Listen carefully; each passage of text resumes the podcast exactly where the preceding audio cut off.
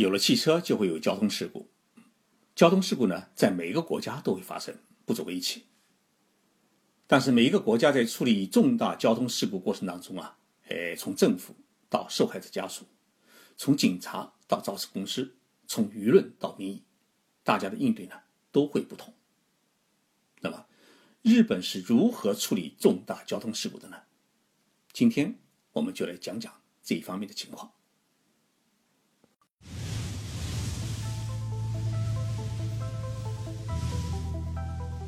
任你波涛汹涌，我自静静到来。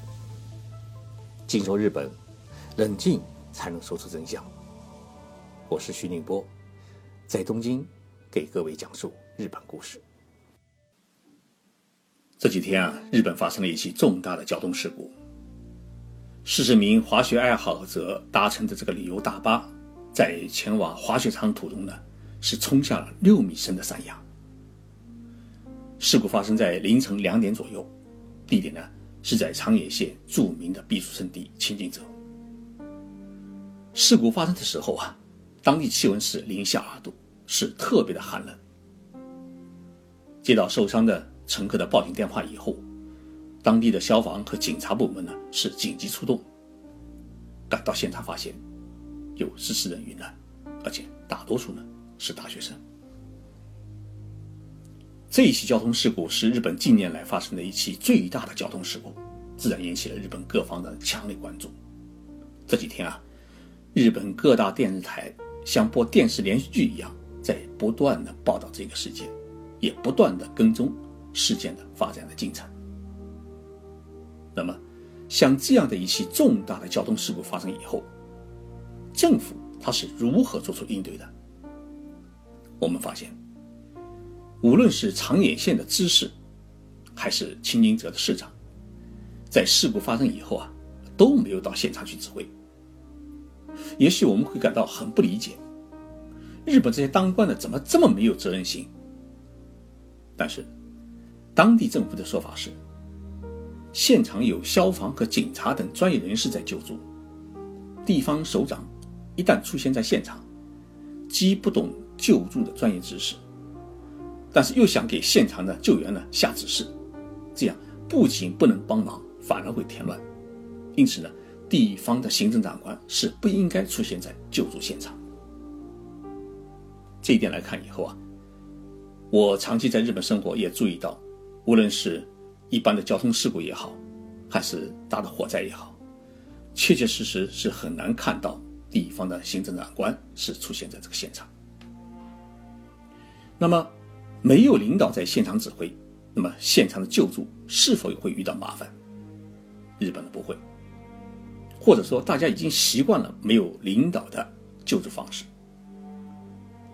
政府的各个部门是各司其职，已经形成了一套呢非常成熟完整的社会机制。首先，现场救助的是由消防署负责的，警察呢只是负责现场的秩序。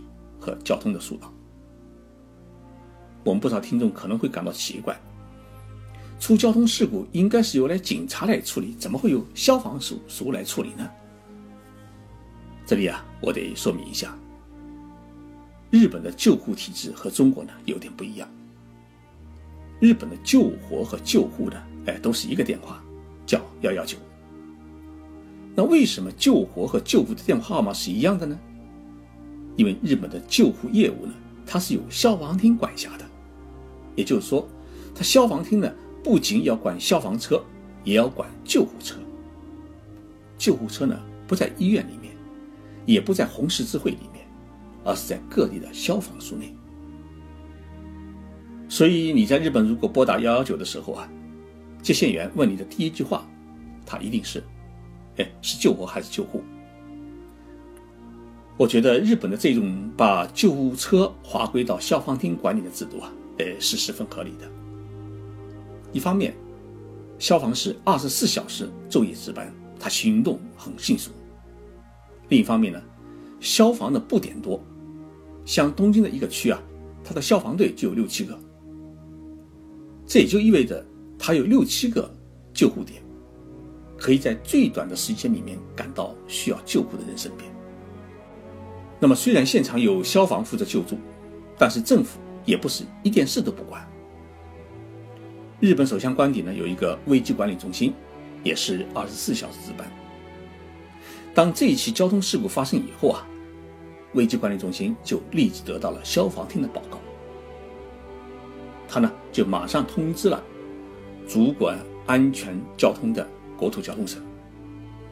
那么，国土交通大臣是在事故发生后两小时，他接到报告，他立即指示呢成立一个对策本部，并于。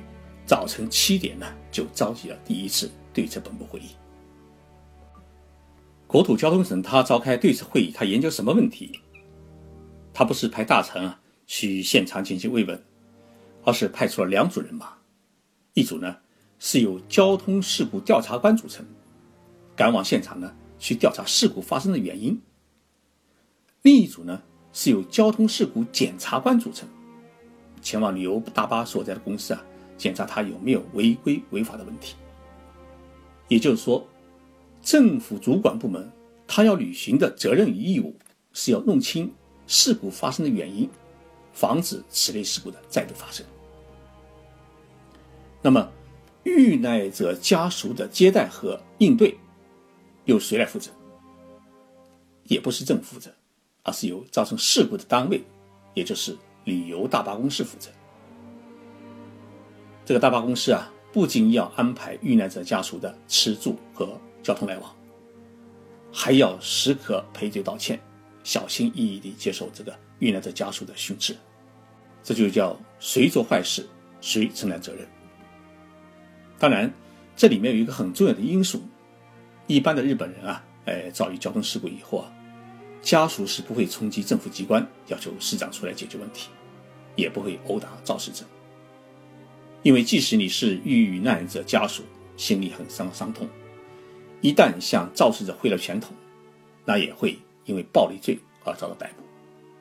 所以，像这一起交通事故，这么多大学生丧失生命，做父母的心里一定是心痛如刀割。但是，这些父母都十分冷静，只是默默的流泪。他们的同学也只是陪着流泪。没有发生一起殴打巴士公司人员的事件，这也是一个文明社会的一种文明体现，讲道理，讲法治，不感情用事。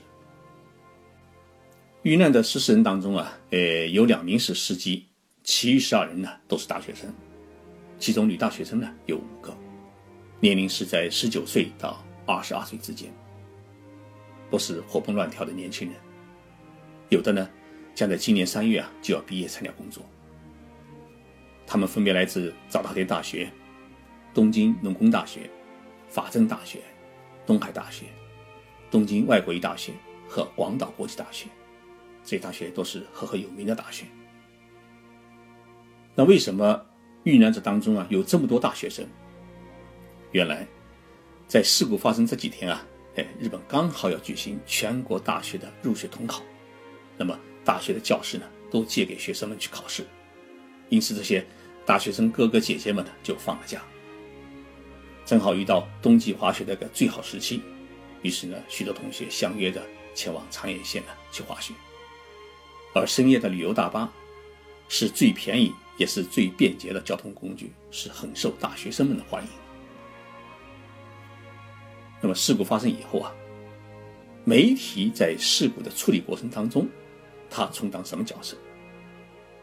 首先呢，没有任何一个机构，包括警察在内，去现场阻止媒体采访，这是不可能的，也是不允许的。那么我们注意到，这几天媒体他都在报道什么东西？阿米首相在事故发生以后，在自己的 Facebook 上面发了一条呢心多炸裂的短信。当这些短信发出来以后啊。日本没有一家电视台进行报道，各电视台报道最多的是这些遇难者每人的照片，他们的人生故事和梦想，父母亲对他们的评价和赞美，同学好友的回忆，还有他们的葬礼。同时还报道国土交通省和长野县警察搜查巴士公司的情况。当然，电视台也邀请专家们分析事故原因。提出如何防止的措施和建议。我问了国土交通省的一位朋友，我说像这一类的交通事故，对于遇难者家属的金钱补偿，它会是一种什么样的情况？他说，没有什么特殊，是完全按照保险公司的理赔规定进行的。如果巴士公司多少想表示一点心意的话，那么他就要支付一点赔偿金，但赔偿金额呢，要看巴士公司的赔偿能力。那政府会不会拿出一点钱来表示一点心意呢？他说，日本的国家预算当中啊是没有这笔开支的。这话听上去冷冷的，但是我们也感悟到，日本在处理遇难者的理赔问题上面，哎，他是理性的。这也让我理解了日本人为什么那么喜欢买保险。除了自己管自己，看来是没人管你。遇难的大学生当中啊，哎，有一对是情侣，是早稻田大学的田端和小史，两个人呢是一个班的同学。小史是一位从小随父母在英国生活、英语很棒的一个漂亮女孩。两人呢都已经找到了在银行和房地产公司的工作，三月份呢就要毕业参加工作，开始新的人生。没有想到，所有的梦想在那残酷的一瞬间就被毁灭了。小史的母亲在接受媒体采访时说：“女儿才活了二十一岁。”是一个做什么事都很努力的孩子，她是我们最值得骄傲的女儿。谢谢大家这么多年对她的关爱。虽然巴士公司的社长和全体干部跪在地上磕头谢罪，并宣布公司呢今后绝不经营巴士业务，但是无法挽回这些年轻人的宝贵生命。日本政府已经下令对全国的巴士公司啊进行一次普遍的安全检查。尤其是对一百家有过不良记录的巴士公司实施重点检查。遇到一起交通事故啊，对肇事公司处罚是次要的，防止类似事故的再度发生才是关键。这也是日本政府管理部门在处理这一事故过程当中，它的核心的关注所在。马上过年了，中国也将迎来回家的高峰期。各位朋友，无论是自己开车还是搭乘巴士回家，路上一定要注意安全。钱什么时候都可以挣，生命只有一次。我是徐静波，我在东京，祝福大家新年平安。